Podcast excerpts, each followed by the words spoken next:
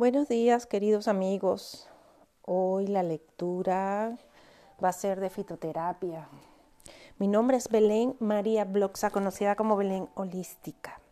Estas entregas que les empezaré a dejar eh, pues van a ser del tema de fitoterapia. Empezaremos con, con la fitoterapia a través de la historia. Voy a hablarles en estas entregas de plantas medicinales y curativas. La salud vista a través de las plantas. ¿Qué es la fitoterapia?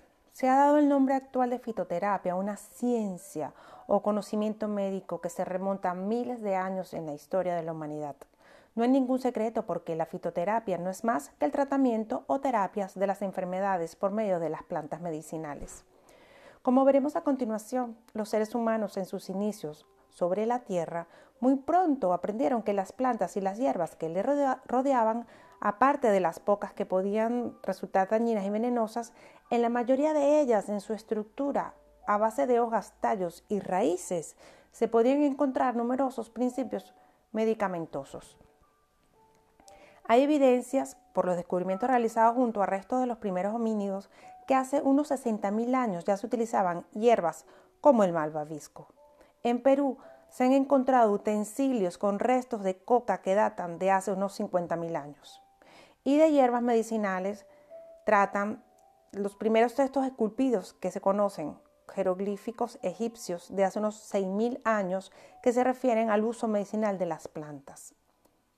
El papiro de Evers, de 20 metros de longitud, descubierto en 1873 por el egiptólogo alemán George Evers, se reveló como el primer documento escrito sobre fitoterapia, el tratamiento de las enfermedades a través de las plantas se escribió hace unos 2400 años antes de Cristo y sus primeras palabras son las siguientes. Aquí comienza el libro que trata de la elaboración de remedios para curar todas las partes del cuerpo humano. Más adelante se explica que administraban ajo a los trabajadores ocupados en la construcción de las pirámides a fin de mantenerlos con buena salud. En el siglo III a.C., en Edfu, en el Bajo Nilo, junto a lo que hoy se conoce como Asuán, en el templo de Horus se creó una escuela de medicina en cuyo jardín se cultivaban plantas medicinales. Los egipcios conocían por entonces las propiedades analgésicas de la adormidera. Los conocimientos egipcios se extendieron rápidamente por Mesopotamia y alcanzaron Grecia. Se ha calculado que en Babilonia se empleaban más de 200 plantas medicinales, entre ellas la belladona. Los griegos supieron aprovechar la herencia egipcia y dieron un cierto sentido científico al uso de las plantas medicinales. A cada enfermedad le aplicaban un remedio y siempre el mismo. Hipócrates, quien vivió en el siglo V a.C., siguió aplicando el mismo método, marcando pautas y dosis de administración. Hoy es considerado el padre de la medicina. En el otro extremo del continente euroasiático, las culturas orientales se desarrollaban paralelamente. El emperador chino Chen Nung describe mil plantas medicinales tres mil años antes de Cristo. Se sabe que en la India, un milenio más tarde, enfermedades como el asma o el resfriado común eran tratadas con cáñamo. Hay que esperar hasta el siglo I de nuestra era para que nazca Dioscrides. No. Dios, Dios, Dioscórides, perdón si Hipócrates ha sido considerado el padre de la medicina, Dioscórides es sin lugar a dudas el padre de la fitoterapia.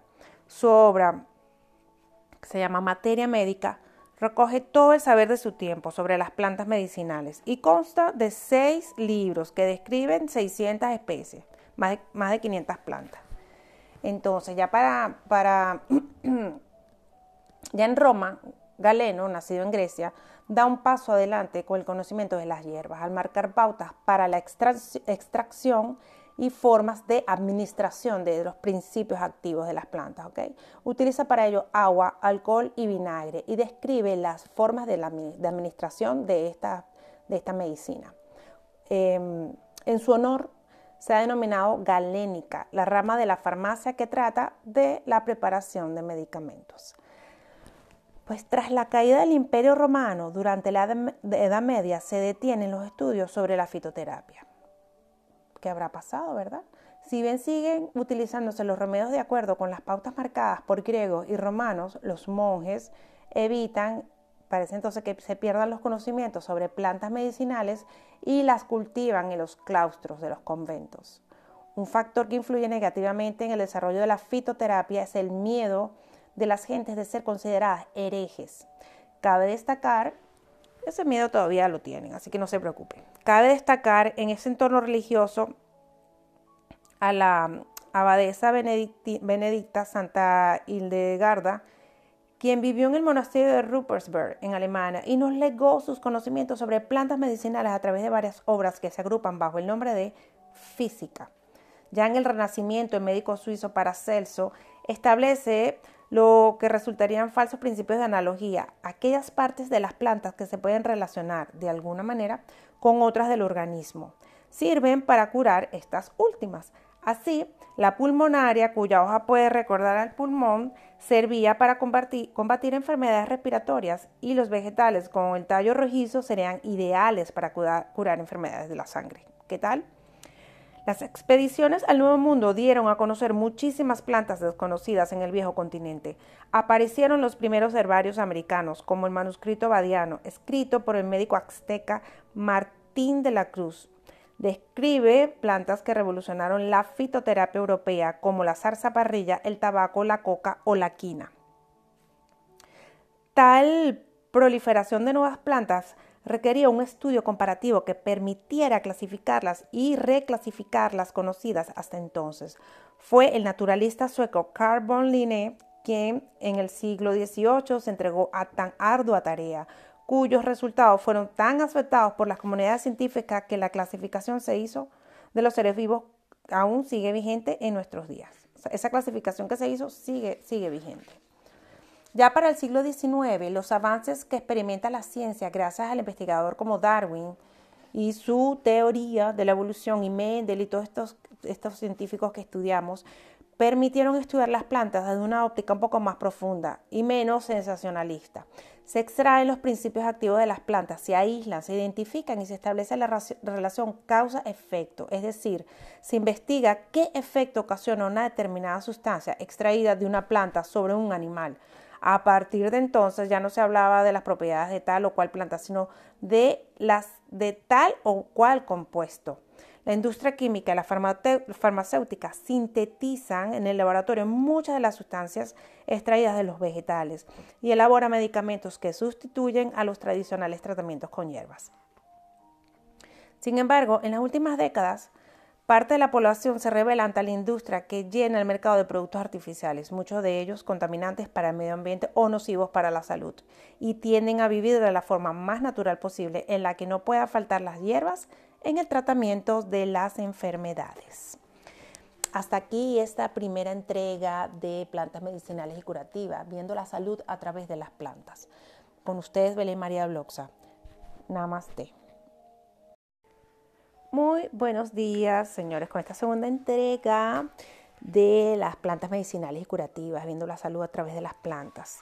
Fitoterapia estamos hablando. En esta segunda entrega, eh, pues quiero hablarles cómo llegar a ser un experto, un experto herbolario. ¿Ok? Empezamos con la lectura. Espero que te sea de mucha utilidad y de agrado. Por acá Belén María Bloxa. Entonces empezamos. ¿Cómo influye la forma de cultivo de las plantas medicinales? La forma como se realiza el cultivo de una planta medicinal es también una de las causas que más influyen en las variaciones de los principios elaborados por las plantas. Hay que considerar muy seriamente estas circunstancias, ya que el cultivo racionalizado hace variar las condiciones del terreno y este, y este cambio, como es natural, puede influir en los contenidos finales comparados con las plantas criadas de forma silvestre. En relación con el cultivo a que han sido sometidas muchas plantas, cambian también la naturaleza de sus principios.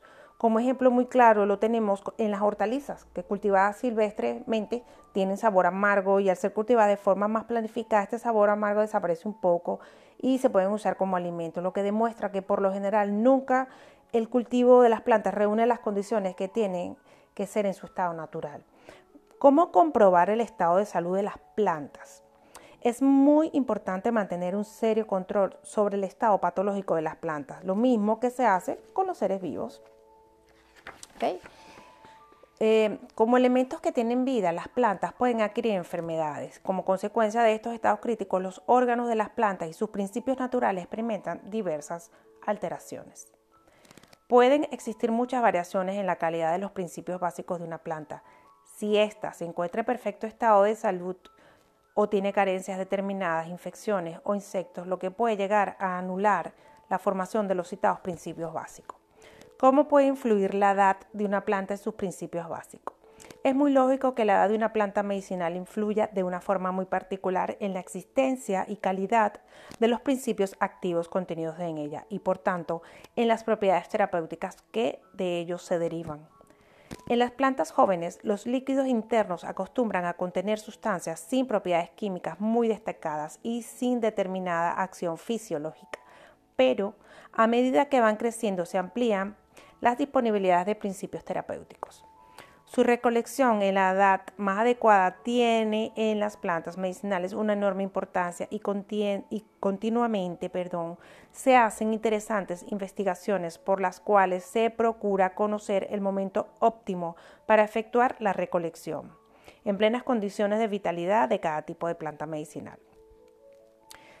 Por ejemplo, aceite grasa que se presenta en estado líquido a la temperatura ambiental como el de oliva o el de girasol, aceite esencial, esencia, acetil salicílico, ácido, nombre de la aspirina según su fórmula química se obtiene a partir del ácido salicílico que se encuentra en algunas plantas, aclimatada, planta que se adapta a vivir en un medio distinto al de su origen, alcaloide, nombre que reciben diversas sustancias de origen vegetal que en pequeñas dosis ejercen efectos farmacológicos sobre el organismo.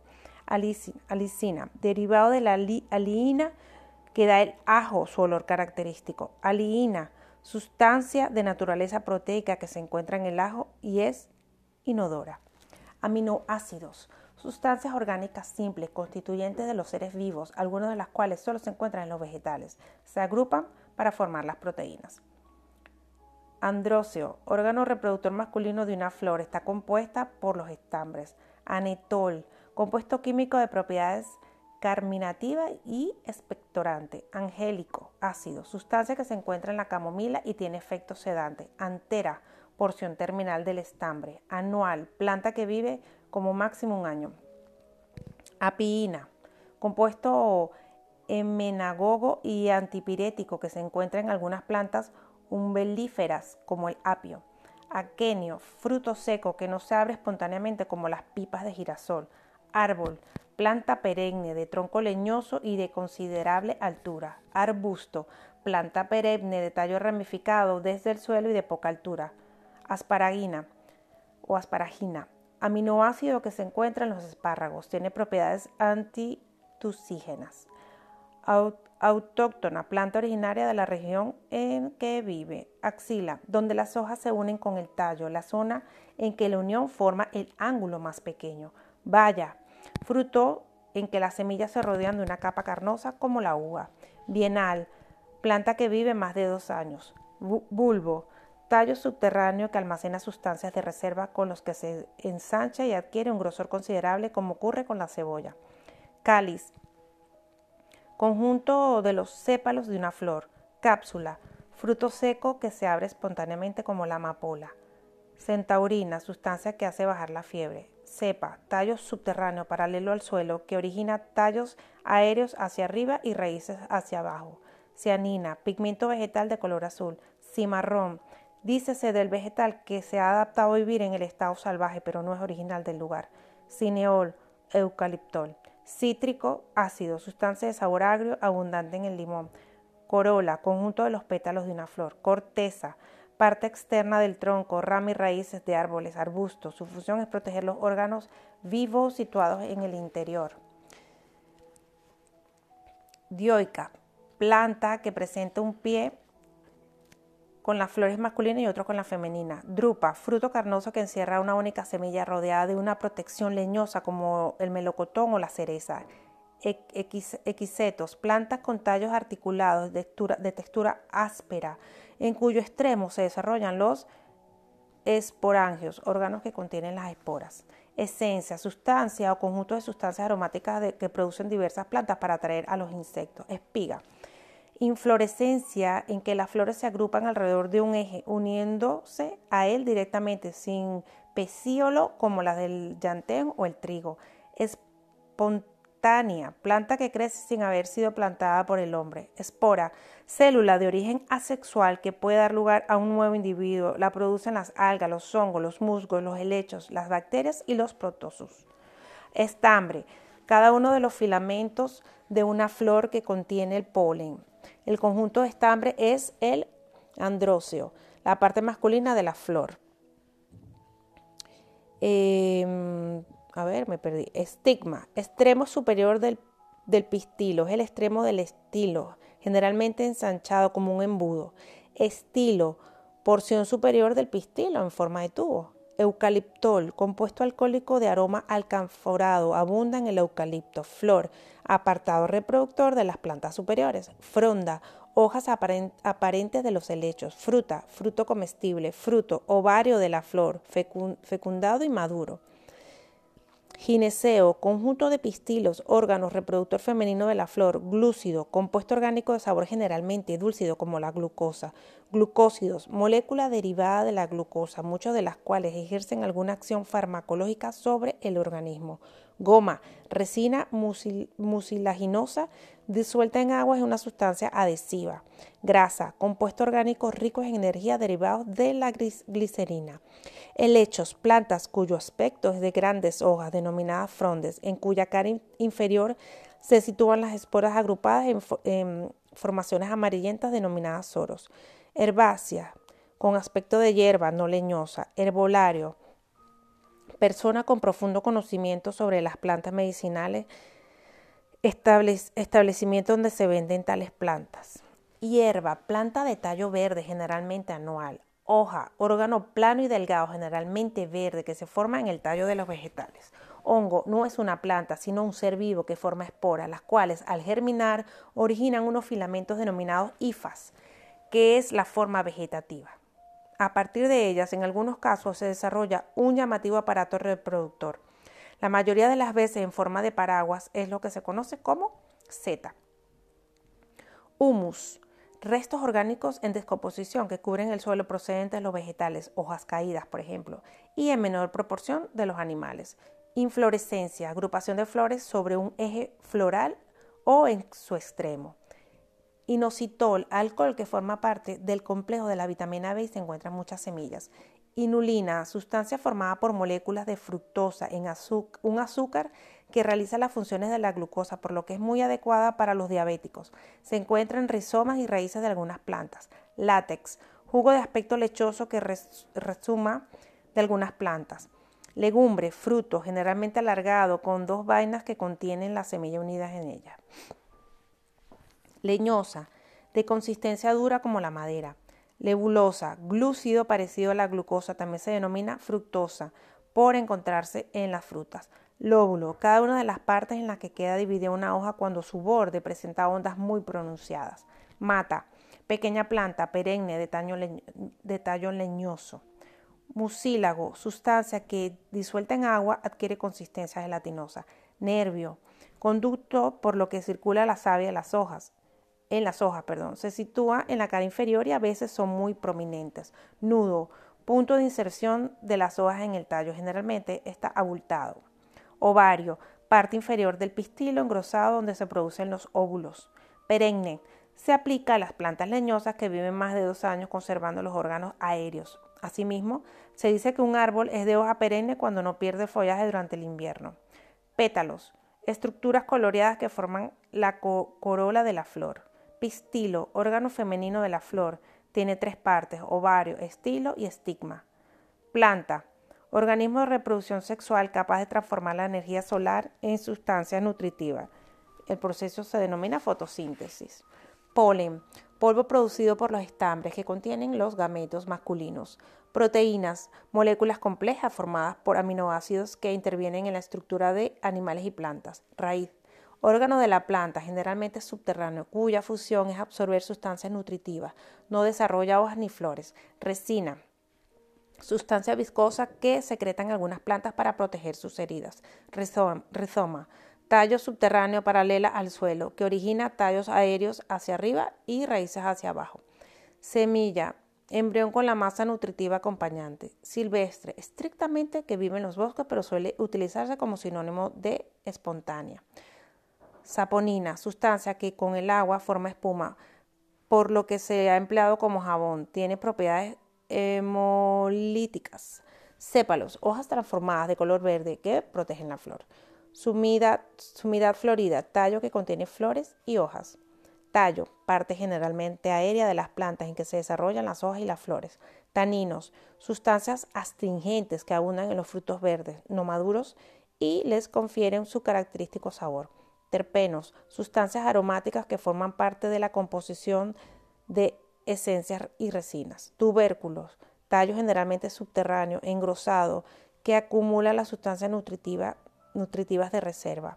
Umbela, inflorescencia en que las flores parten del extremo del eje floral y alcanzan la misma altura. Y por último tenemos vivaz, planta herbácea que cada año pierde los órganos aéreos, bien sean tallos y hojas, y los renueva al año siguiente. Bueno, espero que les haya gustado y refrescado conocimiento eh, para que puedas llegar a ser un experto herbolario. Desde acá Belén María Blosa, conocida como Belén Holística en las redes, Instagram y Facebook. Gracias por escucharme y estamos en contacto. Besitos. Muy buenos días para una nueva entrega de estos podcasts maravillosos para bien sea aprender o refrescar conocimientos de plantas medicinales y curativas, viendo la salud a través, a través de, la, de las plantas. Eh, el mundo mágico de las plantas. Eh, en esta entrega vamos a, voy a leerle de la recolección, de secación y conservación de las plantas. Eh, probablemente le divida este artículo en dos o no, pero bueno, aquí vamos a ver qué tan largo es. Les habla Belén, María Bloxa y bueno, empezamos la recolección, donde un aspecto básico a considerar es el lugar en el cual suele desarrollarse una planta. Viven allí donde las condiciones ambientales son las mejores, mejores para ellas, las cuales significa que puede vivir perfectamente en medios distintos, pero su crecimiento y desarrollo no será el mismo y su rendimiento será mucho menor. Constituyen una excepción los cultivos industriales en los que pueden añadirse a la tierra un determinado abono para aumentar la productividad de una sustancia concreta o manipularla genéticamente para que incremente la síntesis del producto que nos interesa. Así, mientras resulte posible, será preferible ir a colectar plantas allí donde se desarrollen espontáneamente, a tener un pequeño huerto medicinal en casa, lo cual presenta otras ventajas que deben valorarse, como un ambiente aromático, la función estética o el estímulo para su conservación y el amor a la naturaleza. Además, si plantamos hierbas útiles como condimento culinario, las tendremos constantemente a nuestra disposición y nos bastará con dar unos pasos hasta la maceta o el jardín para recoger unas hojas de salvia o un ramillete de perejil. ¿Cuánto? Es importante calcular la cantidad que necesitamos, que no tiene que coincidir con la que podamos encontrar. Nuestro respeto por la naturaleza debe impedirnos coger plantas que más tarde puedan terminar en el cubo de la basura. Nos limitaremos a recoger las mínimas cantidades necesarias hasta nuestra próxima excursión al campo. En ningún caso sobrepasaremos la cantidad que vayamos a utilizar en un año, por ejemplo. Incluso en las mejores condiciones de conservación, cada temporada debe reponerse toda hierba. ¿Cuándo? Bueno, miren, hay que escoger no solo la fecha, sino las condiciones meteorológicas, la hora y el día. Lo primero que hay que tener es paciencia, luego escoger la temporada, luego la fecha, que se fijará en los primeros días de la época de recolección, por si debe anularse ya dejarse la salida de campo para otro día, a fin de evitar que puedan pudrirse las plantas. Debe escogerse un día seco en que luzca el sol, que no haya llovido el día anterior y mucho mejor si no ha llovido durante muchos días antes, pues en ausencia de agua los principios activos se encuentran mucho más concentrados. Finalmente la hora, o por la mañana o por el atardecer, excepto cuando por circunstancias particulares debe realizarse la operación a otras horas. Como norma general, las raíces se desentierran cuando no es el periodo de vegetación, es decir, en otoño o en primavera. Los bulbos se recogen en otoño, después de haber madurado las semillas, que es cuando se acumulan en ellos las sustancias activas. Los tallos se cortan hacia finales de otoño, cuando las hojas ya han perdido su actividad. La recolección de, la recolección de las hojas tiene lugar cuando están en pleno desarrollo, antes de la floración, al aparecer los primeros capullos. Las flores y, los, y las sumidades floridas se cortan al inicio de su desarrollo, antes de que los pétalos se extiendan y tengan lugar la fecundación. Los frutos, tanto los carnosos como los secos, deben recolectarse en la madurez, pero antes de que empiecen a degradarse para recoger las semillas. En cambio, hay que esperar a que el fruto esté completamente maduro y la, la planta empiece a marchitarse. Si el fruto se abre y deja caer las semillas, pueden recogerse del suelo. La corteza puede arrancarse durante todo el año, pero hay que escoger los árboles o arbustos de más de tres años para no dañarlos. ¿Cómo? Siempre se utilizarán tijeras de podar. Nunca romperemos las ramitas con las manos, pues dañaríamos la planta, ya que de esta manera se desgarran los tejidos. Debe prepararse una bolsa distinta para cada tipo de planta y se rechazarán las bolsas, de plástico, pues dan lugar a la formación de humedad que activa la putrefacción. Además de nada servirá escoger la, escoger la hora más adecuada o un día soleado para evitar la humedad de las hojas si luego hemos de guardar las plantas en un medio mojado. Son ideales las bolsas de papel o papeles de diario para envolver las plantas eh, de una en una. También puede utilizarse una carpeta con varios departamentos eh, que separen las plantas una de las otras, siempre aisladas con un buen espesor de papeles de diario. La desecación. Una vez llegados a casa hemos de actuar rápidamente para conservar la máxima cantidad de sustancias activas en las plantas, excepto las plantas que contienen esencias volátiles, lo cual ya se indica en cada uno de los capítulos que siguen. Deben dejarse secar previamente al sol durante unas horas. Luego la desecación se llevará a cabo en un lugar ventilado y seco, con las plantas esparcidas preferiblemente colgadas para que pueda circular el aire a través de, en todas direcciones. En ningún caso habrá dos plantas distintas en contacto. Las raíces y rizomas deberán lavarse con agua para retirar la tierra, tierra y después dejarse secar al sol para que vaya desapareciendo la humedad de su superficie.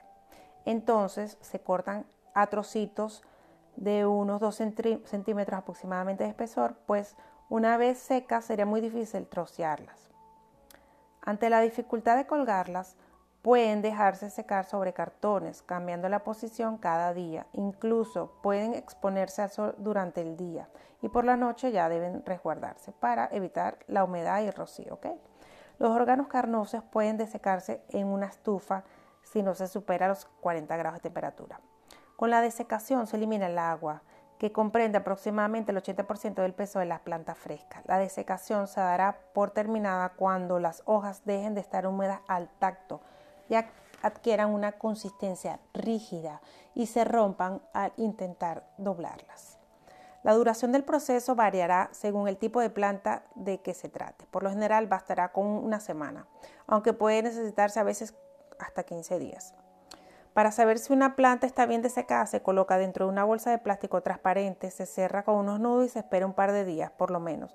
Si aún contiene agua, esta se condensará sobre el plástico en forma de pequeñas gotitas perceptibles a simple vista. No hay inconveniente en prolongar entonces el periodo de desecación. ¿Cómo, lo vamos a, ¿Cómo vamos a conservar estas plantas? Pues debe reducirse al mínimo tiempo posible. Si la desecación se ha realizado correctamente, puede guardarse las plantas hasta el año siguiente. Debe buscarse un lugar seco, fresco y oscuro, con poca diferencia de temperatura. Mejor cuanto más constante sea esta, entre verano e invierno. La cocina no es un buen sitio, pues suelen alcanzarse altas temperaturas, incluso en invierno. Y al mantener los fogones encendidos, bueno, por eso dicen que se mantiene que hay altas temperaturas. Entonces las plantas pueden eh, trocearse, se clasifican con etiquetas, se identifican el tipo de planta em, y haciendo costar la fecha. Se colocan en recipientes metálicos inalterables, preferiblemente de acero inoxidable o de vidrio con cierres herméticos. Resultan ideales los frascos de vidrio coloreado, esos típicos de los doctores de antaño, color ámbar, son ideales.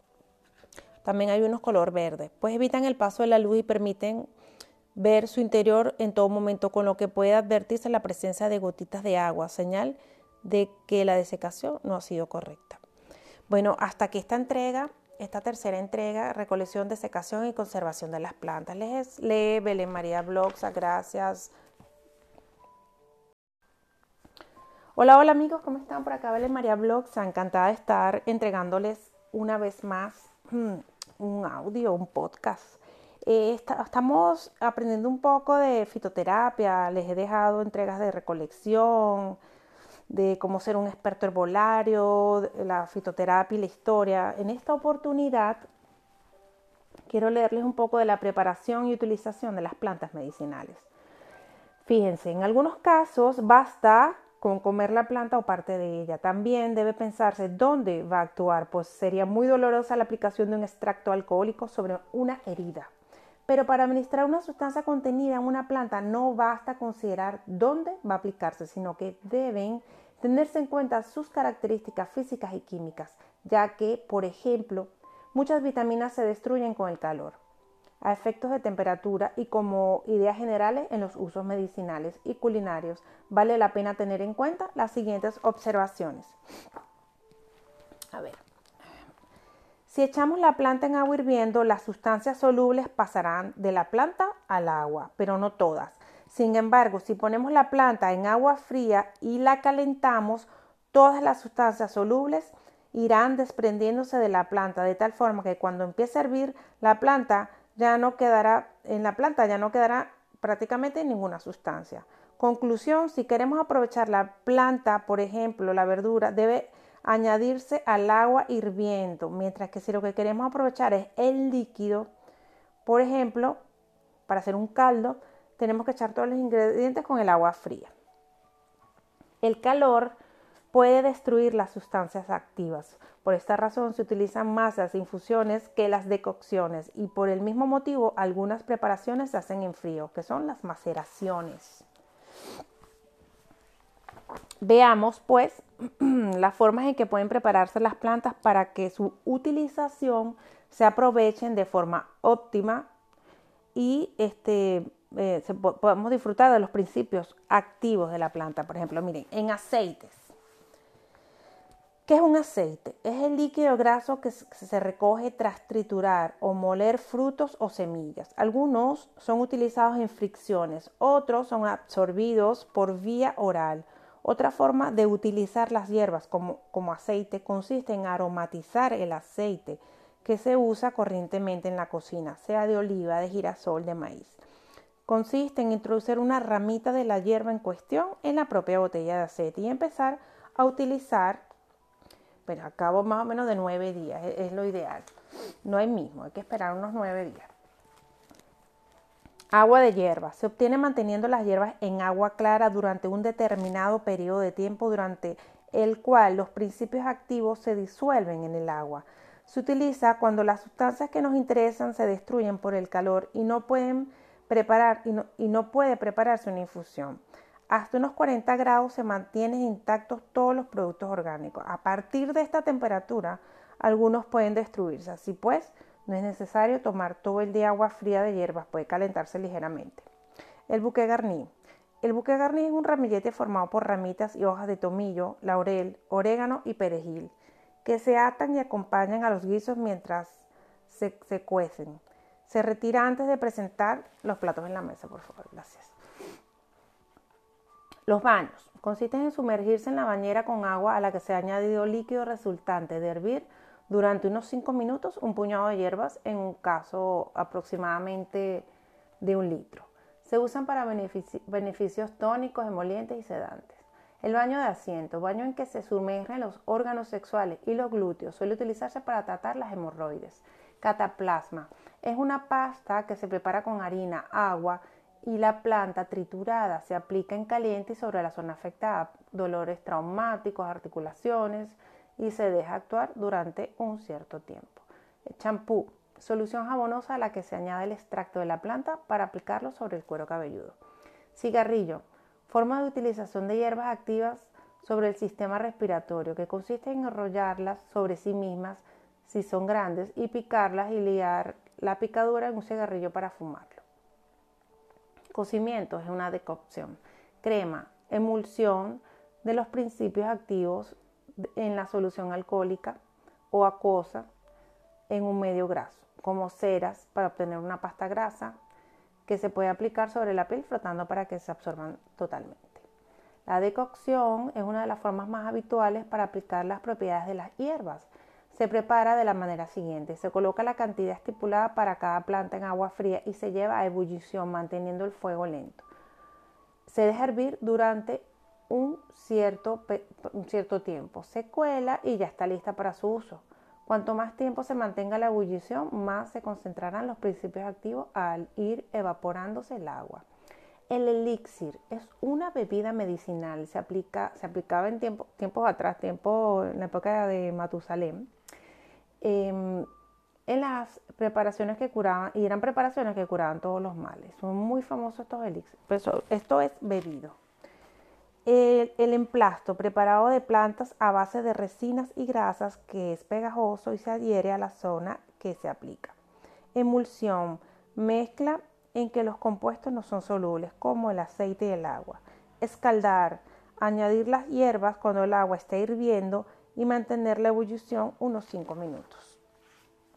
Gargarismo, preparación líquida con la que se hacen gárgaras, con un sorbo en la boca y se mantiene esta abierta con la cara mirando hacia arriba y se arroja el aliento suavemente para que el líquido moje la garganta. Harina, polvo muy fino. Infusión es sin lugar a dudas, la forma más conocida de utilización de las plantas medicinales. Se trata de evitar que el agua donde se ha echado la planta llegue a hervir, pero ha de estar muy caliente. Ello se consigue de dos maneras distintas. Cuando el agua hierve, se añaden las hierbas, se retira el fuego y se tapa el recipiente. La alternativa consiste en colocar las hierbas en una taza, añadir el agua hirviendo y taparla. En ambos casos debe dejarse reposar unos 5 minutos. Jabón. Emulsión de los principios activos en sustancias orgánicas que producen espuma con el agua, útil para aplicación sobre la superficie corporal. Jarabe, líquido espeso preparado con los principios activos disueltos en el agua, que es el líquido de la decocción o la infusión, y una gran cantidad de azúcar. Jarabe de cinco raíces. El jarabe diurético y aperitivo que se preparan con las raíces de apio, espárrago, hinojo, perejil y rusco. A un litro de agua se añaden 50 gramos de cada una de las raíces de las plantas mencionadas. Se lleva a ebullición y se mantiene esta con fuego lento hasta que el agua se reduce a la mitad. Se tapa el recipiente y se deja en maceración hasta el siguiente día. Luego se cuela, se añade medio kilo de azúcar y se calienta al fuego lento, agitando constantemente con una cuchara de madera hasta que se disuelva el azúcar. Si la consistencia no es la esperada para un jarabe, puede añadir más azúcar. Se toman tres cucharaditas al día. Esto está buenísimo. El jugo, bueno, ya sabemos que es el extracto obtenido directamente de la planta puede ser por trituración, filtrado, licuado, la leche, líquido que se obtiene cuando se mezcla con agua, semillas oleaginosas trituradas. Loción, preparación líquida con la cual se lava rápidamente la zona afectada generalmente por irritaciones. Maceración, operación consistente, consistente en mantener la planta sumergida en un líquido, ya sea agua, vino, vinagre, a temperatura ambiente durante un tiempo determinado. Pediluvio, baño aplicado únicamente a los pies. Polvo, resultado de triturar las plantas hasta obtener partículas muy pequeñas. Sopa de hierbas, forma de aplicar las hierbas que constituye el principio, eh, mírenme el principio, que constituye el primer plato de las comidas principales. Se suele preparar cortando el pan. Bueno, mi mamá preparó ahorita una sopa eh, un caldo. Estamos en invierno y hemos hecho muchos caldos de caparazón de pollo, bien sea para mantenernos calenticos, nutridos y para el colágeno, señoras. Em, esta vez, bueno, siempre con cilantro, esta vez no solo fue un caldo, sino que también, o sea, hicimos sopita, pues papita, zanahoria, llama, etcétera, hacer una sopita, pero de caldito claro. ¿ok? Vamos a las tinturas. Las tinturas son soluciones alcohólicas de los principios activos se prepara dejando macerar la planta en alcohol durante un cierto tiempo. Tisana, infusión destinada a la bebida. Bao, Consiste en respirar los vapores que se desprenden del agua mientras hierve con la planta. ¿Sabes? Eso que te pones el paño arriba y entonces respiran, lo hacen como eucalipto y esto para descongestionar. Vino de hierbas, bebida que se obtiene tras dejar la planta en maceración con vino durante un tiempo establecido. Entonces, bueno, aquí han aprendido un poquito de la preparación y la utilización de las plantas medicinales. Con ustedes, Belén María Bloxa. Gracias por ser, por estar, por oírme en estas lecturas que les voy entregando.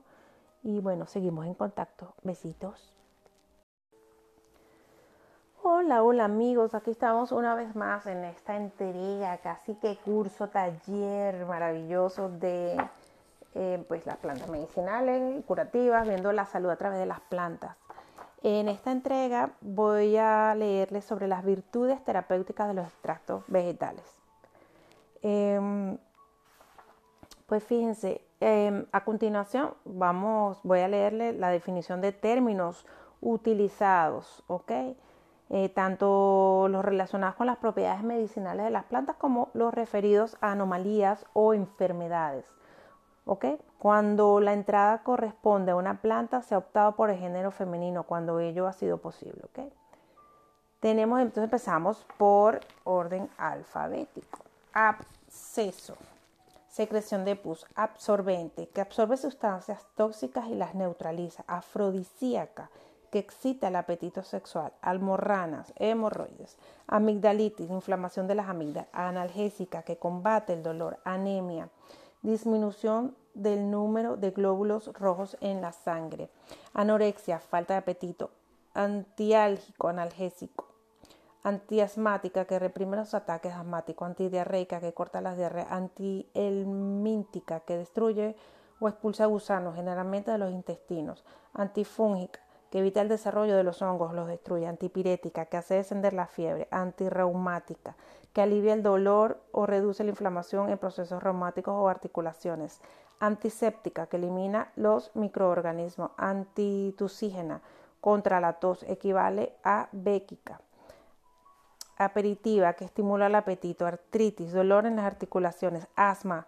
nombre que reciben diversas enfermedades en las que se ocasionan accesos de dificultad respiratoria con opresión pectoral, astenia, cansancio, agotamiento, balsámica, que posee propiedades antisépticas y tonificadoras del aparato respiratorio, béquica, contra la tos, bronquio, cada una de las dos ramificaciones de la tráquea que se dirigen a los pulmones.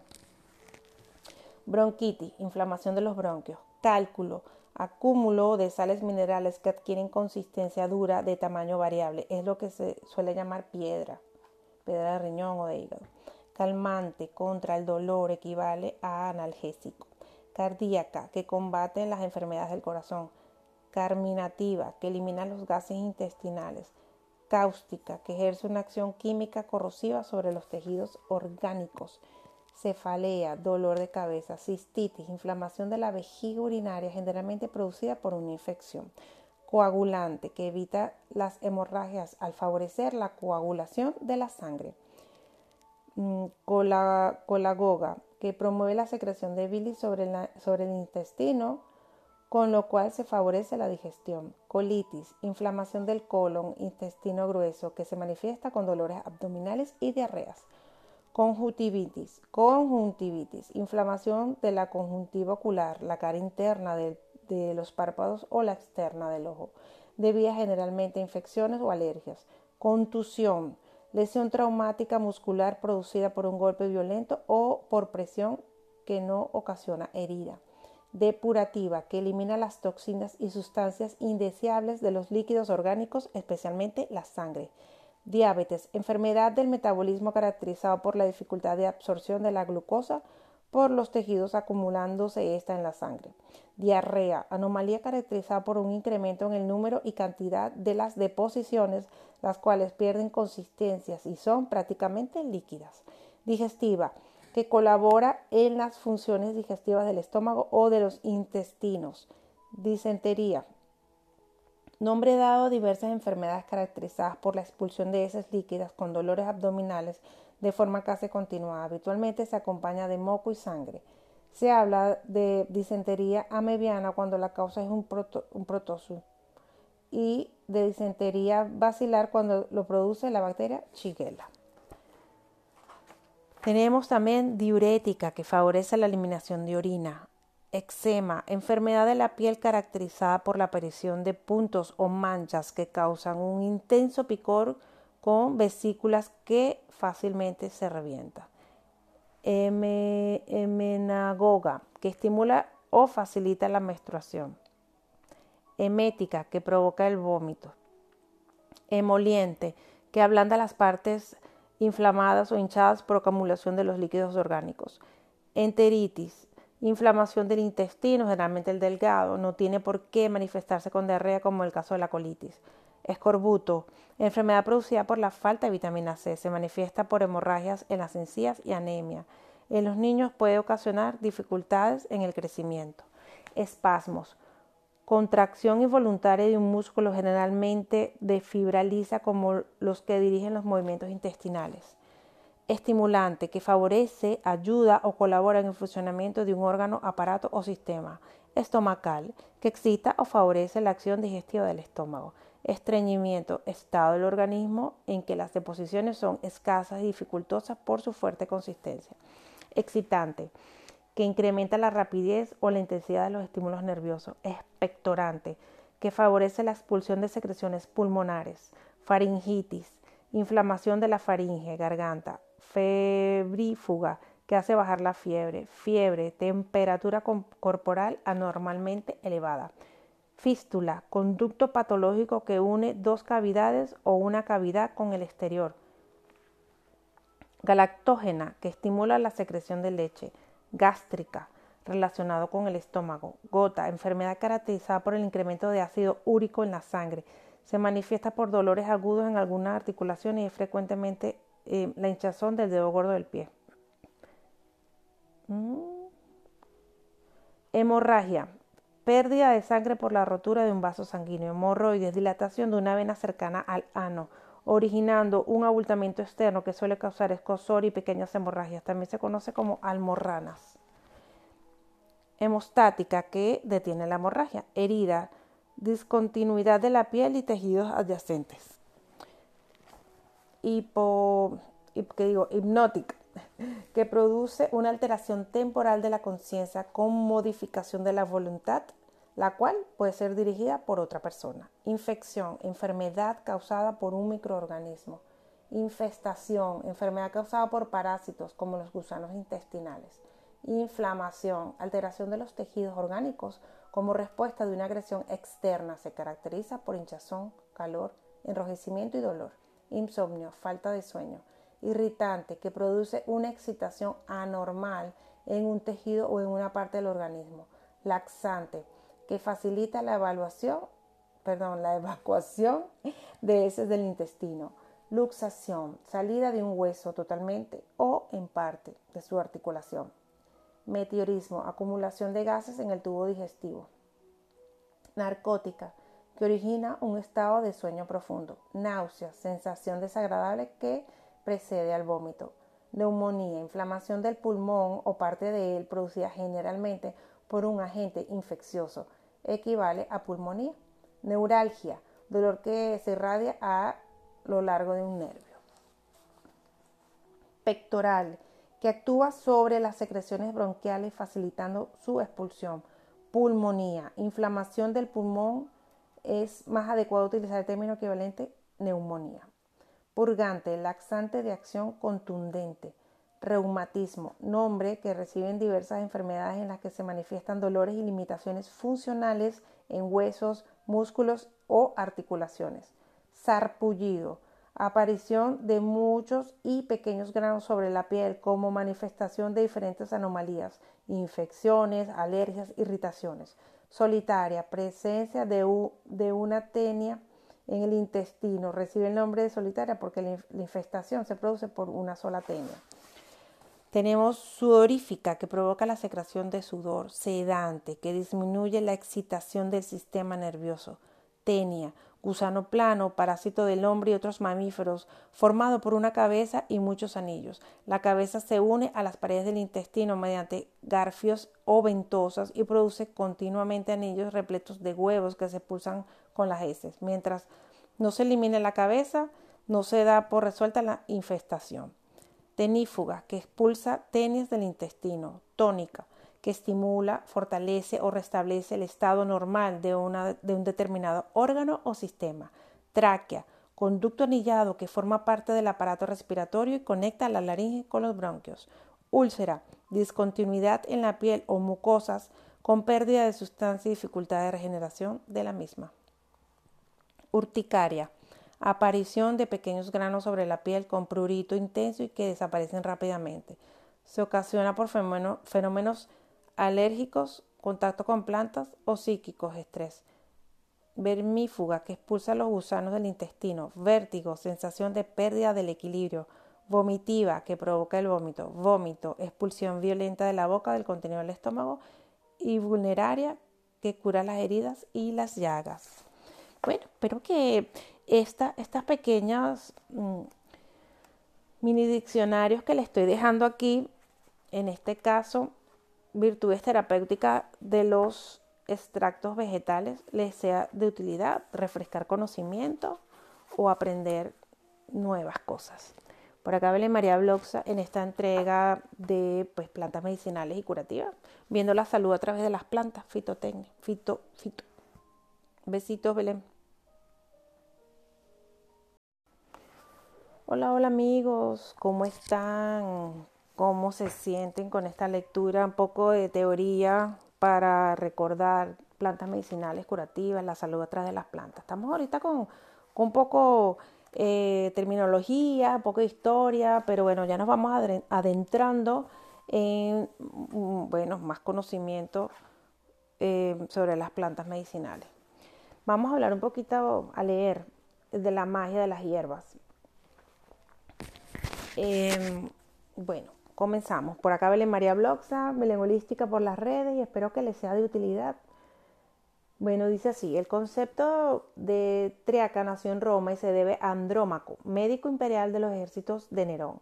Hay quien afirma, sin embargo, que la triaca ya la había utilizado en el siglo I antes de Cristo. Eh, pero como la historia fue escrita por los romanos, fue Andrómaco quien se llevó los honores. En su papel de médico tuvo que idear un elixir para contrarrestar la toxicidad de los venenos de serpiente y preparó su brebaje reuniendo más de 300 ingredientes, entre los que no podía faltar la cola de víbora, pues se creía que a, una víbora no podía afectarle su propio veneno porque en su musculatura existía una sustancia que lo neutralizaba. Denominó a su brebaje, dice así, seriaque, voz griega que significa medicamento contra el veneno de animales y de la cual deriva en, castellano triaca. Desde entonces, su preparación se ha rodeado de alguna aureola misteriosa en la que se invoca a los dioses. La fórmula de la triaca se perdía con el naturalista, brujo, mago o hechicero que la fabricaba, quien guardaba celosamente su secreto para que, ante un fracaso de su remedio, fuera aquel su seguro de vida. Numerosas triacas se sucedieron a través de los siglos, evolucionando desde un remedio para picadoras de serpiente hasta un brebaje cúralo todo. Uno de los más famosos de la historia fue el denominado Triaca de Venecia, elaborado en, la ciudad de en, esa ciudad en la Edad Media, cuando era un centro comercial de capital importancia, puerto marítimo y puerta de entrada en Europa de los mercaderes orientales. A partir de 1800, las personas empezaron a desconfiar de estas maravillosas virtudes atribuidas a las triacas, hasta que éstas acabaron en el olvido. Sin embargo, las fórmulas mágicas que acompañan este texto costaban todavía, constaba todavía en 1762 en la farmacopea española y se acompañaba de una lista interminable de las enfermedades que eran capaces de curar. El hombre conoce su vulnerabilidad y cuando no ha encontrado en su entorno la respuesta a sus preguntas acude a lo sobrenatural. Las plantas no quedan al margen de tal pensamiento. Si las hierbas curan males del cuerpo y de la mente, debe haber una planta, varias o una mezcla de algunas que sirva para remediar todos los males. En ello está el hombre todavía, en encontrar fuentes de la vida que le, que le, que le proporcionen pues, esta felicidad eterna en el mundo. La famosa piedra filosofal que convertía en oro o plata todos los metales, el elixir de la vida que lo haría inmortal y la panacea o remedio para todos los males. La triaca se presentaba como una panacea, pero nunca lo fue. Como veremos en las páginas que siguen, la mayoría de las plantas se rodean de un aura misteriosa, religiosa, esotérica, con poderes sobrenaturales. El romero, la angélica o la hiedra aspiran al título de plantas de la eterna juventud. Con ellas se han preparado el elixires de la vida. El misterio se torna magia en otras plantas. El sauco, árbol de Dios, es el árbol mágico que protege del diablo al hombre y a las hierbas que se plantan al lado. A este árbol había que pedir perdón antes de cortar una hoja. Esta operación se realizaba el último día del mes de abril y las hojas se colgaban en puertas y ventanas para salvaguardar de encantos y hechizos las casas y sus moradores. La belladona era el ingrediente principal del llamado ungüento de las brujas. Frotándose con él la piel se caía en un sueño profundo durante el cual el sujeto creía volar como las brujas montadas en su escoba y tener experiencias fantásticas. El tilo ha sido considerado árbol sagrado desde hace milenios. La mm, escrofularia o hierba de San Pedro protege de ciertas enfermedades a quienes la plantan en su jardín. La caléndula y la verbena han servido para elaborar filtros de amor, no en vano. A esta última se le conoce como la hierba de los hechizos. Uno de ellos se realizaba más o menos según el ritual siguiente. El enamorado, aunque todavía no correspondido, debía dar tres vueltas a una verbena yéndose atrás. Luego bendecirá a la planta y la troceará y pronunciará estas palabras. Yo te conjuro en nombre de Venus, Cupido, el Sol y la Luna, y aquella a quien yo tocare no podrá amar a nadie más que a mí, y me amará como a sí misma. A continuación irá a buscar a su amada, la tocará y le dirá, escucha, aquí en el nombre de la amada, atiende, olvida tu gente y la casa de tus padres y sígueme. Este ritual debía realizarse durante tres viernes a las ocho de la mañana. Al menos así lo expone el botánico francés Eugène Roland a finales del siglo XIX. La verdadera magia, sin embargo, creen haberla descubierto los, navegantes europeos cuando desembarcaron en América. Coca, quinoa, cola, estimulantes del sistema nervioso. No, esto es coca, quina o cola, estimulantes del sistema nervioso les parecieron plantas capaces de transportarles a mundos fantásticos, pero estas experiencias las tuvieron por insignificantes cuando conocieron los hongos alucinógenos mexicanos. Decían las crónicas del siglo XVI que en Nuevo Mundo comían hongos crudos con miel y en un momento se encontraban como borrachos y veían visiones. Se referían sin duda a un hongo negro denominado nanacalt, bautizado por los científicos con el nombre de psilocibe psilocibe mexicana. La ingestión de los hongos no era un acto espontáneo, se trataba de un ritual celebrado en grupo y tenía lugar antes del amanecer, acompañándose la ceremonia de cantos y bailes más enérgicos a medida que el hongo ejercía sus efectos, hasta que todos los comensales quedaban hundidos en un profundo sueño repleto de alucinaciones. Los análisis del hongo no, no realizados hasta mediados de nuestro siglo revelan la existencia de, silobicina, una sustancia similar a los alcaloides, de la que bastan 4 miligramos para producir en el hombre un estado de embriaguez y alterar totalmente sus facultades psíquicas durante unas horas. Apartamos de México, sus sin apartarnos de México, sus habitantes conocen bien un pequeño cactus esférico que por su efecto sobre el cuerpo humano fue considerado el dios Hikuli. El cactus denominado jiculi entre huincholes y tarahumaras, quienes aún no tratan con el respeto reservado a las divinidades, es quizás más conocido por peyote, señores, peyote. De tanta terminología, vámonos al grano. El peyote, palabra que deriva del nahual peyot. Contiene un alcaloide, la mescalina, capaz de producir euforia y anular las sensaciones de sed, hambre y cansancio pero aún hay más. Si el individuo se sitúa en la oscuridad con los ojos cerrados, cree ver imágenes que se mueven irradiando luminosidad, pero cuando abre los ojos, aunque esté a oscura, desaparecerán las fantásticas imágenes. suficientes efectos como para considerar al peyote una planta divina, ¿no? Algo similar ocurre en Perú, en la cuenca alta del Amazonas, donde crece una planta trepadora, el yague, con extraordinarias propiedades narcóticas. Era utilizada por tucanos y sápiros. La comían cocida y sufrían alucinaciones fantásticas y sueños coloreados. Los hechiceros la tomaban durante las ceremonias religiosas para acceder a visiones del futuro y poder verbalizar su profecía. Así a su estado alterado de conciencia a través del yague. Y sin embargo, el hombre no ha encontrado la piedra filosofal, ni el elixir de la vida, ni la panacea, ni una exaltación sobrenatural duradera. Pese a ello, sigue recogiendo verbena en la víspera de San Juan, plantando saucos junto a sus casas y elevando plegaras a los dioses. Si un día encuentra la clave de todos estos misterios y la magia deja de ser magia, entonces el hombre habrá dejado de ser hombre para transformarse en Dios. Espero les haya gustado esta entrega de la magia de las de las hierbas. Por aquí Belén Bloxa, Belén Holística y besitos, los honro. Namaste. Hola amigos, bienvenidos a una nueva entrega de este curso de fitoterapia. Les quiero empezar a hablar de árboles y arbustos.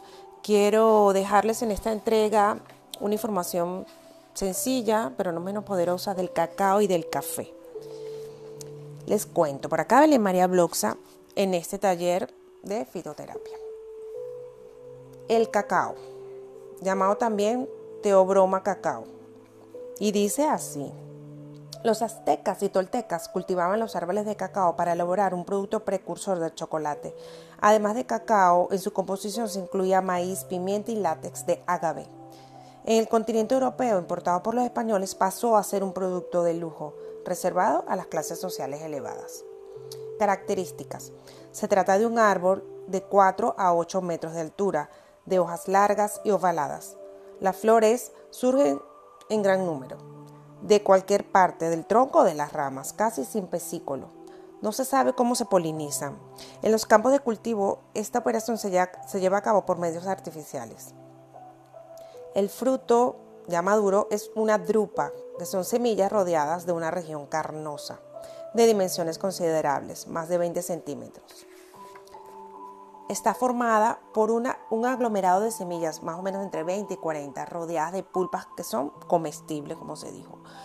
Comienza a producir fruto a los 3 o 4 años de haberse plantado y se calcula que pueden dar 30 veces más con, con un buen producto, con un buen cacao. Su localización. El cacao crece espontáneamente en la América tropical, desde México hasta Paraguay, aunque su cultivo se ha extendido a otras zonas tropicales del globo, como la isla de Java y África Occidental.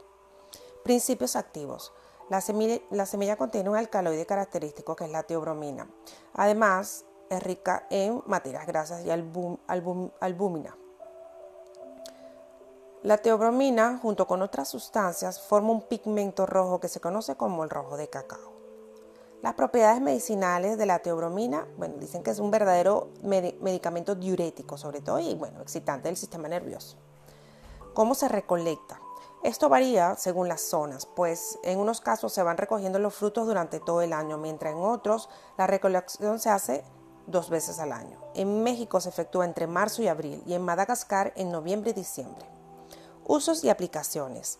El cacao es utilizado tanto por la industria farmacéutica como por la alimentaria. La primera extrae la, teobromina para elaborar preparados comerciales y diuréticos.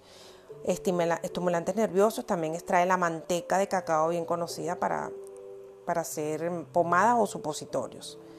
Ya luego las semillas desecadas, torrefecadas y molidas constituyen el polvo de cacao, base del chocolate, como lo conocemos hoy en día. Hay dos formas de prepararlo. El cacao enterrado, como lo usan en México y en Colombia, se obtiene colocando las semillas cubiertas con tierra arcillosa. Así, fermenta la pulpa que acompaña a la semilla y se puede separar fácilmente. Y el cacao resultante es muy aromático. Para elaborar el cacao no enterrado, como lo usan en las Antillas y en Brasil, se colocan las semillas en recipientes de madera hasta que la pulpa fermente, se licúe y pueda separarse. También les quiero dejar en esta entrega eh, un poco de información sobre el café, llamado cofea arábica. El término café designa la semilla de un árbol denominado cafeto. y también la infusión preparada con ella. La planta originaria, procede de Etiopía, de donde pasó a Arabia hacia el siglo XIII. Allí se consumía en infusión de hojas o tras fermentar las semillas. El proceso de tostado es más reciente. Las primeras bebidas, tal como las conocemos ahora, las instituyeron los árabes, árabes en los albores del siglo XVI. A finales del siglo XIX, un hongo africano acabó con todas las plantaciones tropicales. Tuvo que recurrirse a plantar nuevas variedades y más resistentes. Las características del café, bueno, es un, del, arbusto, es un árbol de 8 metros de, de, alto, de flores blancas, muy, muy perfumadas, que se desarrollan en grupos numerosos sobre las ramas con cortos pesículos. En característica de floración, pues un cafetal, todas las flores de la misma generación se abren a la vez, por lo que de un día a otro se puede pasar de una plantación de color verde a otra totalmente blanca. Qué bonito. El fruto es una drupa, semilla con envoltura carnosa, al igual que el cacao, del tamaño y color de una cereza. Y en cada una se encuentran dos granos de café. Madre mía. O sea, imagínense esto, apenitas en cada drupa hay dos granos de café. Esto no lo sabía. Aparecen las primeras flores al tercer año de vida, pero hasta el séptimo no empieza a ser rentable la producción de café, la cual es muy alta durante tres o cuatro años, para empezar a decaer hasta los 20 o 30 años. Localización. Esto, bueno, es originario de África, se cultiva en las regiones tropicales de todo el mundo, solo vive a temperaturas comprendidas entre 10 y 25 grados centígrados y resultan letales las temperaturas inferiores a 5 grados bajo cero. La especie africana es la preferida para la producción de café. Sin embargo, en Brasil, por ejemplo, se han implantado las especies de cofea libérica y en las Islas Mauricio, la que se ha bautizado como C. mauritiana. Requiere suelos permeables y profundos, como los de varias zonas de Brasil, que proporcionan algunos de los mejores cafés del mundo, llegando incluso a desplazar a los míticos moca arábicos. Principios activos. El componente básico del café es la cafeína, que representa aproximadamente el 2% de la semilla. Además, contiene azúcar, celulosa, grasas y taninos. Con la torrefacción se modifica muy poco la composición del grano. El calor destruye los azúcares, oxida las grasas y hace aparecer una esencia, la cafeona, que da a la infusión su aroma característico. Mmm, me encanta. Propiedades medicinales. El café estimula la circulación, la respiración y el sistema nervioso y eleva ligeramente la tensión arterial. Disminuye la fatiga, facilita el trabajo psíquico. Resulta muy práctico en la recuperación de intoxicaciones por alcohol. Recolección. Se realiza en tiempo seco, tomando los frutos maduros de uno en uno en algunas plantaciones se espera a que caiga del árbol y se recoge del suelo. Usos y aplicaciones. Se usan infusiones a partir del grano seco, tostado y molido, con infinidad de variantes en la forma de prepararlas. Por aquí Belén María Bloxa, conocida como Belén Holística en las redes sociales. Espero les haya gustado esta entrega del cacao y el café. Pues continuaré dejándoles entrega. La siguiente es el castaño de Indias y la coca. Hasta pronto. Hola, hola amigos, ¿cómo están? Por aquí Belén María Bloxa. Eh, con esta nueva entrega, como les dije, hoy les voy a leer un poco del castaño de Indias. Es un árbol originario de Grecia y los Balcanes, aunque se cultiva en el oeste de Europa y en amplias zonas de Norteamérica. Estos son los principales lugares de su cultivo.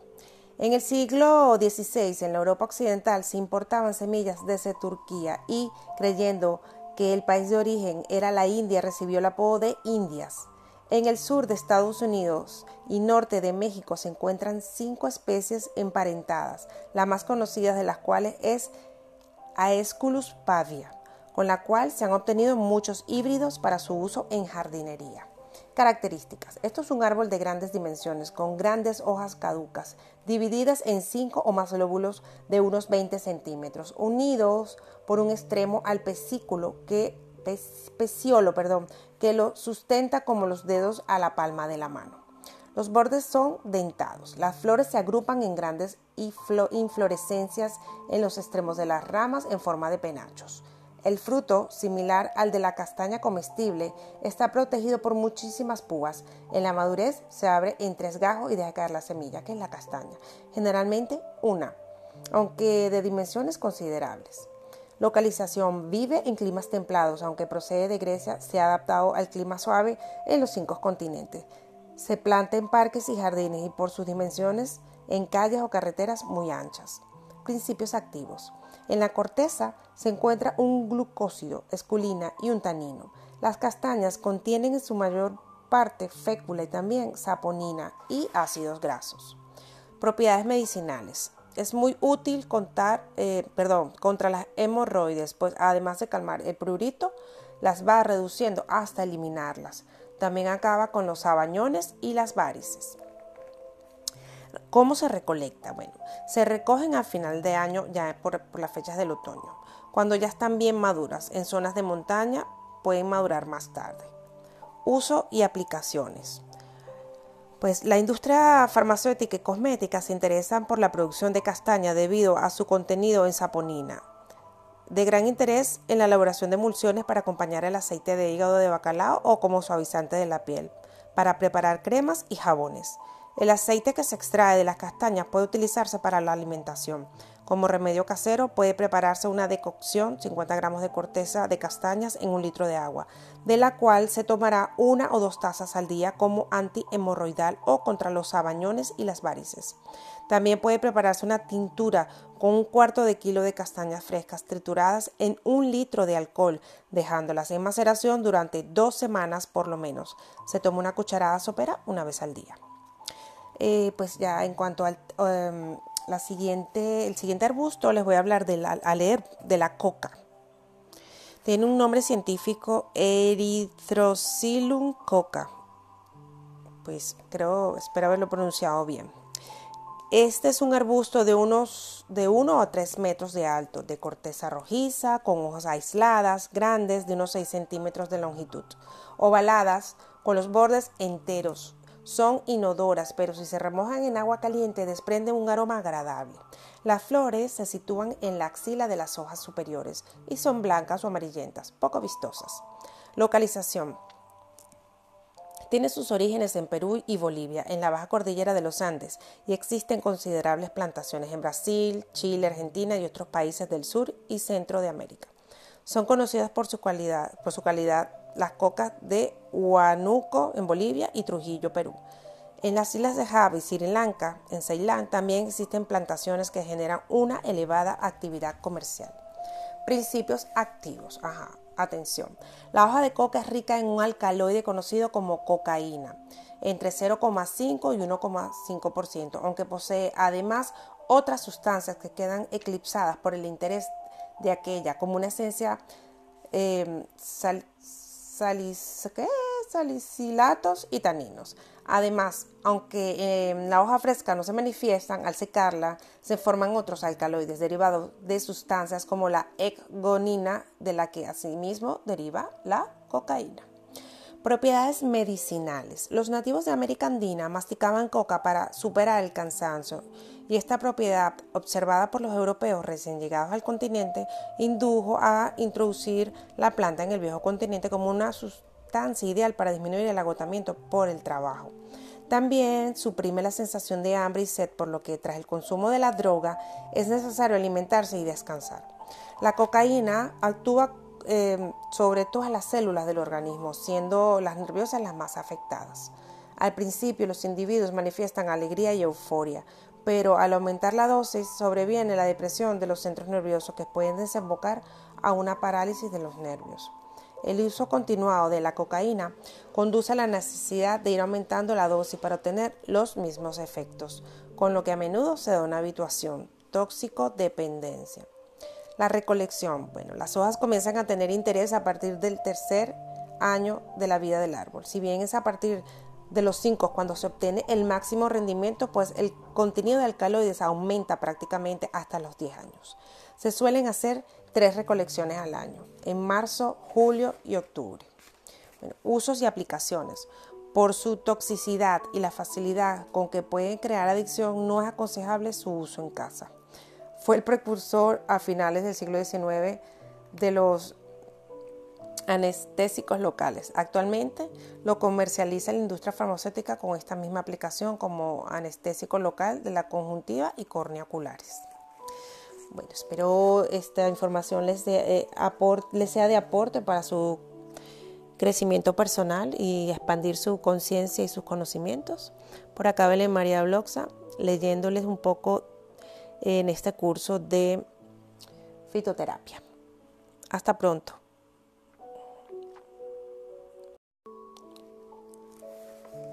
Hola, hola amigos, ¿cómo están?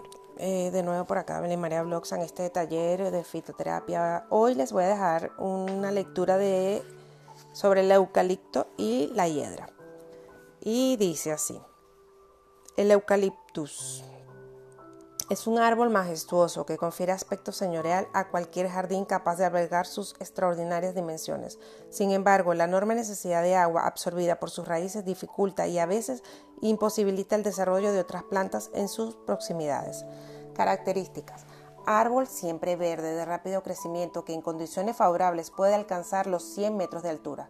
Es característico el crecimiento helicoidal de la corteza. Parece que si el árbol fuera retorciéndose al crecer. Posee dos tipos de hojas bien diferenciadas. En las ramas jóvenes crecen hojas aovadas y opuestas, mientras que en las características hojas alargadas en forma de hoz se forman en las ramas adultas. Las flores se originan en el interior de una cápsula dura cónica con tapa. Al florecer se desprende la tapa y aparecen los numerosísimos estambres blancos que rodean al pistilo central. Tanto las hojas como los tallos y las cápsulas floral huelen a esencia y poseen un sabor amargo. Localización. Es originario de Australia y Tasmania, donde fue descubierto en 1792. Se introdujo en Europa y América en la segunda mitad del siglo XIX como árbol ornamental y para aprovechar sus propiedades terapéuticas y como desecador de marismas en zonas endémicas eh, de paludismo. Se adapta perfectamente a los climas templados. Principios activos. Las hojas son los órganos que contienen esencia en mayor cantidad, un 3%, siendo su principal componente el eucaliptol. Además, posee taninos, resinas y principios amargos. Propiedades medicinales. En el siglo pasado, en el continente americano, se plantaban eucaliptos para luchar contra la malaria y puesto que había una relación causa-efecto donde había eucaliptos no había malaria, se creía que las hojas influían en la curación de la enfermedad. Calma la tos y fluidifica los esputos y es eficaz en las afecciones de las vías respiratorias, especialmente en bronquitis y procesos asmáticos. Actúa también como antiséptico. Esta propiedad es aprovechada en infecciones de las vías urinarias debido a los taninos que contiene. También se ha utilizado como astringente contra la diarrea. Recolección. Se utiliza exclusivamente las hojas falciformes en forma de hoz, que pueden cortarse en cualquier época del año a condición de que estén totalmente formadas. Las cápsulas, si se requieren por su fragancia, deben tomarse cuando ya se ha abierto, que es en otoño o en invierno. Usos y aplicaciones. Se toma en infusión preparada con una o dos hojas como máximo para una taza. También se utiliza en inhalaciones. Se pone a hervir un recipiente de agua y un manojo de hojas. Puede añadirse una hoja de menta. Se mantiene hirviendo a fuego lento mientras se respira el vapor con una toalla por encima de la cabeza y colgando por los lados a fin de recoger mejor los vapores. Si se utiliza humidificadores ambientales puede añadir alguna hoja al agua a fin de aromatizar suavemente el aire. Las cápsulas de las flores también pueden ser útiles para dar sensación de frescor al interior de los armarios o para ocultar el olor a tabaco en los automóviles. Quedamos con la hiedra, Hedera helix. Se trata de una planta arbustiva más conocida como ornamental que por sus propiedades medicinales. Es utilizada en los jardines de, de todo el orbe para tapizar paredes, muros y vallas e incluso para recubrir el suelo a modo de alfombra como si fuera césped, pues sus raicillas aéreas, al igual que sobre las paredes, también se fijan al suelo. Características. Planta trepadora, siempre verde, el tallo leñoso, tallo leñoso, perdón, de rápido crecimiento, presenta muchas ramificaciones que se aferran a las paredes o a los árboles mediante unas raicillas que permanecen agarradas al soporte con tal fuerza que si intentamos arrancarla romperemos las ramas con suma facilidad. Posee dos tipos de hojas. Las más vistosas presentan el borde con dos o cuatro hendiduras poco pronunciadas. Son hojas denominadas palmeadas por su similitud con la palma de la mano con los dedos extendidos. Las hojas que protegen las flores son en, número mucho menor que las palmeadas. Son ovaladas sin hendiduras. Las flores, muy pequeñas, amarillas, suelen pasar inadvertidas. Se agrupan en umbelas varias a lo largo del extremo de los tallos. El fruto es una bolita negra más pequeña que un garbanzo. Localización. Viven en todas partes de los muros, sobre los árboles, en terrenos Em, incultos, pedregosos, soporta bien el sol, aunque prefiere la sombra, y sobrevive a cortos periodos de sequía. Principios activos. Los órganos farmacológicamente activos son las hojas y los frutos. Unas y otros poseen un glucósido denominado ederina, que le confiere sus propiedades. Además, el fruto es rico en aceite. Este, que podría rivalizar en calidad con el de oliva, representa un 20% del peso de la semilla. Los tallos secretan una resina cuya producción se estimula realizando pequeños cortes por los cuales rezuma. Propiedades medicinales. La ederina es vasodilatadora en dosis bajas y vasoconstrictora al aumentarlas. Actúa también como vulneraria, cura heridas y llagas y como vomitiva. Recolección.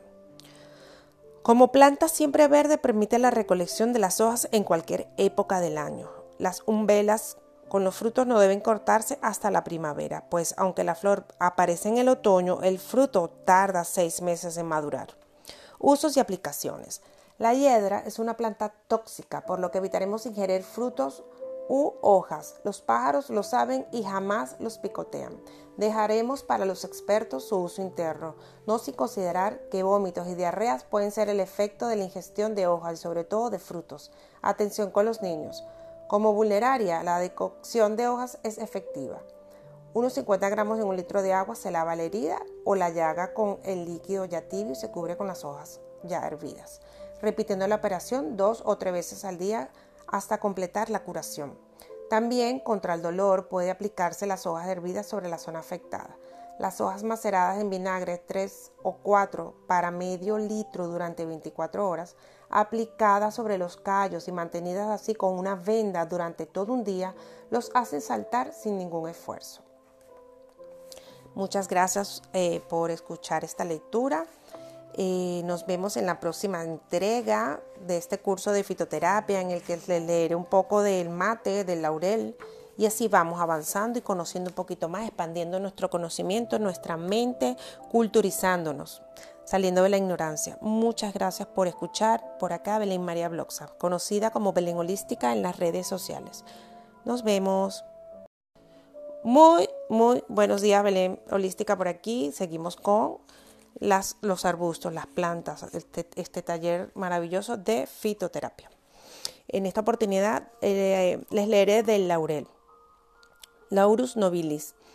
Pues dice aquí que está emparentado con árboles como el canelo o el alcanforero.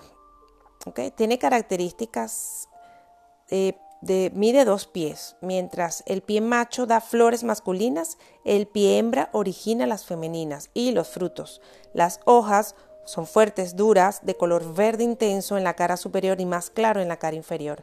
Están presentes todo el año. Son óvales con el extremo puntiagudo, muy, muy aromáticas. Eh, yo no cocino sin laurel, Las flores aparecen en primavera, son pequeñitas, blancas, reunidas en varios grupos de 4 a 5, que se sitúan en la parte superior de las ramas. El fruto carnoso es como una diminuta aceituna. Vive en las regiones templadas de, de clima no muy caluroso ni excesivamente frío, en zonas próximas a las costas en ambientes húmedos. Los principios activos del laurel dice eh, que la semilla de los frutos contiene gran cantidad de aceites, hasta un 70%, pero mayor interés representan las hojas por sus propiedades medicinales, debido al cineol componente principal de la esencia. Propiedades medicinales. Induce la secreción de jugos gástricos, lo que estimula el apetito y favorece la digestión. Otra propiedad del laurel en nuestros días desdeñada por antaño, muy conocida y aplicada, es su capacidad para facilitar la menstruación. El aceite de las semillas elimina los parásitos externos de la piel y el cuero cabelludo. Ah, miren interesante, el aceite de las semillas. Y atenúa los dolores abdominales. La recolección. Cualquier tiempo es bueno para recoger las hojas. No hace falta cortarlas de una en una. Pueden cogerse ramitas siempre que sirvan de soporte de flores o de frutos, pues estos se perderían. Se deja secar y se guardan al abrigo de luz y la humedad, si es posible en un frasco cerrado herméticamente. Los frutos se recogen una vez maduros durante el verano o a principios de otoño, dependiendo de la fecha de la floración. Usos y aplicaciones. Puede tomarse como tónico aperitivo para estimular el apetito antes de las comidas o como estomacal después de las comidas. Una tacita de infusión hecha con dos o tres hojas secas es lo idóneo. Sin embargo, en todos los rincones del mundo se aprovechan las cualidades del laurel, utilizándolo como parte integrante de las comidas. Yo, yo, digo, yo digo presente. Forma parte del denominado bouquet garnit, un ramillete compuesto por laurel, tomillo, orégano y perejil, utilizado para aromatizar los guisos. También rompe la insipidez de un alimento hervido, el pescado, el arroz o los espaguetis hervidos, con una o dos hojas de laurel, una cebolla y un chorrito de aceite se hacen mucho más apetecibles. Para provocar la menstruación, cuando ésta se retrasa, puede tomarse tres veces al día tras las comidas una copita de vino de laurel y enebro, preparado macerando durante nueve días, 100 gramos de frutos de laurel y enebro, a partes iguales, en un litro de vino tinto.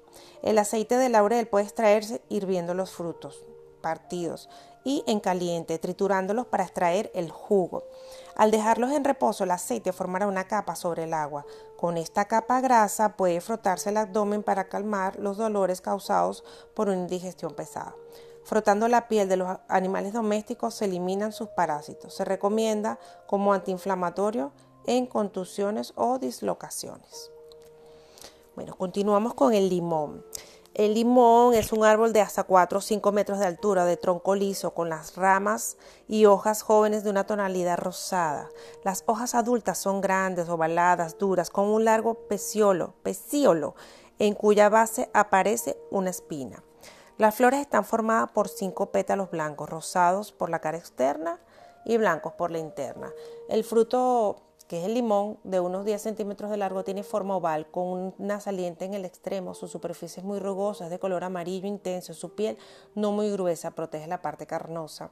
Dividida en gajos, es muy ácido. La localización. Vive en los bosques templados de la India, al pie del Himalaya y al norte de la península Indochina. Sin embargo, se ha adaptado a climas no muy fríos. Soporta muy mal las bajas temperaturas. Este, este benéfico árbol ha prosperado en, en extensas zonas del litoral mediterráneo. Sus principios activos son la corteza del fruto es muy rica en esencia, compuesta en gran parte de limoneno, sustancia desinfectante. En la pulpa abunda el ácido cítrico, que comprende hasta el 10% del jugo, sales minerales y vitamina C, y se encuentra en menor cantidad otros muchos compuestos no menos, no menos importantes como el ácido málico o el pineno. Propiedades medicinales. Es el antiescorbútico por excelencia. El escorbuto es una enfermedad que se da por carencia de vitamina C en la dieta y que bueno, se previene con limones en los viajes entre Europa y América, pues en las largas travesías transoceánicas se agotaban los alimentos frescos y se proporcionaban las vitaminas. Eh, también es diurético, eficaz contra la gota y las hemorragias. Está indicado en las indigestiones y en las inflamaciones de boca y garganta. Su recolección. El fruto madura durante todo el año y en cualquier época encontraremos limones maduros en un mismo limonero. Sin embargo, parece ser que en otoño es cuando más ácido cítrico se acumula. Sus usos y aplicaciones. Es uno de los frutos básicos de la alimentación humana, pero nunca debe ingerirse solo. El zumo ha de diluirse, pues su elevado contenido de ácidos puede dañar la dentadura. Es la base de multitud de bebidas refrescantes. La más simple es zumo de limón diluido en agua con azúcar. Se utiliza como aromatizante de productos de limpieza. La industria cosmética lo emplea en productos para fortalecer las uñas, para suavizar las manos o para tonificar las pieles grasas. Da brillo al cabello si se utiliza en aclarado. Como remedio casero para determinadas afecciones, sus usos son también múltiples. Contra la gota, la hipertensión, la arteriosclerosis, se recomienda la cura de las dos novenas, dos periodos de nueve días. Eh, esto es muy bueno hacer esto. Eh, consiste en tomar el primer día en ayunas el zumo de un limón, siempre diluido en agua, el segundo el de dos y así hasta el noveno, en que se toma el de nueve limones, eh, este jugo, luego el décimo día se va reduciendo la toma, 8, 7, 6, 5, 4. Aquí dice que el décimo día, el décimo día tomas otra vez los nueve limones y se va rebajando el número de limones uno a uno. O sea, empiezas 1, 2, 3, 4, 5, 6, 7, 8, 9, 9 y 10, tomas 9 limones luego empiezas a reducir. Y bueno, eso además eh, te va a ayudar a alcalinizar el cuerpo. Para las inflamaciones de la garganta o las llagas en la boca se pueden hacer gargarismo o enjuagues con zumo de limón diluido en agua a la mitad. En las digestiones pesadas se puede tomar el zumo de un limón diluido en agua y a continuación una cucharadita de bicarbonato diluida a sí mismo en un poco de agua. El limón es maravilloso. Bueno, voy a leer esto del mate rapidito. El mate. Se da el nombre de mate a varios árboles de la familia de las iliáceas. Ilex iliáceas y asimismo es la bebida que se obtiene a partir de sus hojas. Cuando hablamos de mate solemos referirnos a la especie Aquí quiere decir a la especie primera o a la especie I. Paraguayensis, a la I paraguayensis, que también se conoce como mate de Paraguay para distinguirlo del mate de Brasil, que corresponde a la especie I teacenas o I humboldtiana Oí, Amara y otras, así son nombres un poco más científicos. Bueno, pero vámonos al nombre que lo conocemos, mate. Es un árbol de 4 o 5 metros de altura, aunque en estado salvaje en las montañas de Paraguay hay ejemplares de hasta 20 metros de altura. Las hojas persistentes, perdón, coriáceas, tienen forma oval más o menos alargadas, redondeadas por su extremo, con los bordes dentados de coloración verde oscuro, lisas, con pecíolo muy corto, desprenden un ligero aroma particular, al gusto son amargas. Las flores son diminutas, verdosas. El fruto es una baya, una semilla redondeada con una envoltura, carnosa como el grano de una uva. Em, que suelen contener cuatro semillas duras. Se le llama también té de los jesuitas o té del Paraguay. Localización. Vive espontáneamente en América del Sur, en zonas montañosas comprendidas entre el sur de la cuenca del Amazonas y el trópico de Capricornio en Brasil, Bolivia, Perú, Paraguay y en algunas regiones del norte de Chile y Argentina. Principios activos. Las hojas contienen hasta un 2% de cafeína. También poseen taninos, una esencia y un alcaloide, mateína. Propiedades medicinales. Es un excitante del sistema nervioso como el café, tal cual, ¿ok? No se engañen. Produce insomnio, aunque debe tomarse en mucha cantidad para que sus efectos igualen a los de aquel. Disimula la sensación de apetito, sin embargo, cuando sus efectos desaparecen, aún se tienen mayores deseos de comer, por lo que no es aconsejable como adelgazante. También posee propiedades diuréticas. La mateína es ligeramente afrodisíaca, excita el apetito sexual. Recolección. La recolección comienza en diciembre y se prolonga hasta el mes de agosto del año siguiente. Las ramas se cortan cuando el fruto ha madurado. Se separan las hojas de las ramas y se tuestan al horno. Luego se pasan por el molinillo, se tiene un polvo que es el que se utiliza para hacer las infusiones. En la industria separan las hojas de las ramas y son sometidas a un proceso de torrefacción e instalación en, instalaciones próximas a las plantaciones para evitar que con el transporte se pierdan las propiedades de la, de la planta. Tras el proceso de molido, las hojas trituradas se embalan para su distribución y venta sus usos y aplicaciones. Como el café, se toma en infusión de uso generalizado en Sudamérica y América Central. Tiene un gusto amargo como el café o el té y debido a la cafeína que contiene ejerce análogas acciones sobre el organismo. Sus efectos son muy, muy estimulantes. Pues gracias por escuchar esta lectura Nos vemos en la próxima entrega de este maravilloso curso de las plantas medicinales curativas, viendo un poco la salud a través de las plantas. Belén María Bloxa, hasta pronto.